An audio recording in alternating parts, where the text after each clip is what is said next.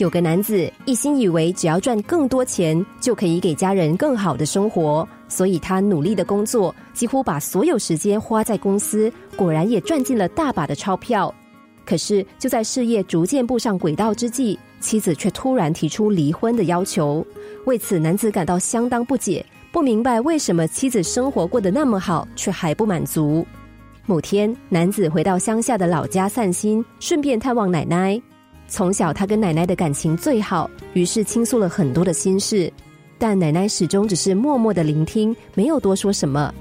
男子说完，奶奶终于开口了，但出乎男子意料的是，奶奶说的竟是：“我们来玩大富翁吧，你小时候最喜欢玩大富翁的游戏了。”其实，男子一点心情也没有，但是看奶奶那么高兴，他也不好拒绝，便勉强玩了起来。奶奶今天的手气似乎特别好，转眼间游戏的纸盘上已经满满都是奶奶盖的房子，奶奶的手中更是握着一大把玩具钞票。这次游戏奶奶大获全胜。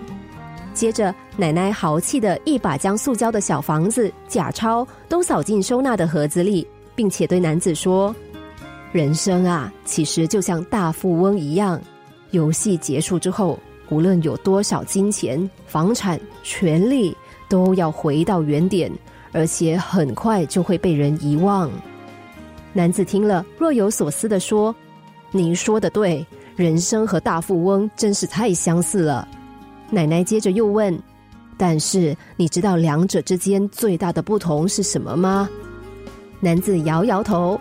奶奶慈祥的笑着说：“答案就是。”大富翁游戏结束之后，什么也不会留下；但人生结束之后，还会留下许多爱。听到奶奶这番话，男子几乎掉下眼泪。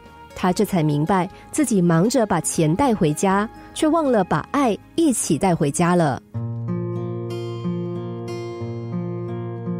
有人把人生形容成一场游戏。到最后，尘归尘，土归土，最后能留下来让人久久不忘的，只有爱。只可惜，还拥有美好生命的我们，却时常会忘了这个道理。有时候，宁可牺牲了爱，也要换得更多的钱，甚至误以为钱就等于爱。钱本身从来没有对错，端看我们怎么看待它。如果我们能做金钱的主人，那么钱确实能让我们得到快乐和享受。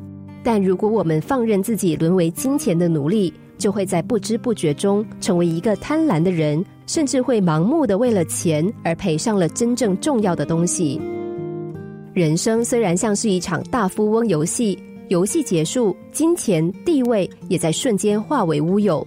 但人生和游戏最不一样的一点在于，爱永远可以被记忆、被留存。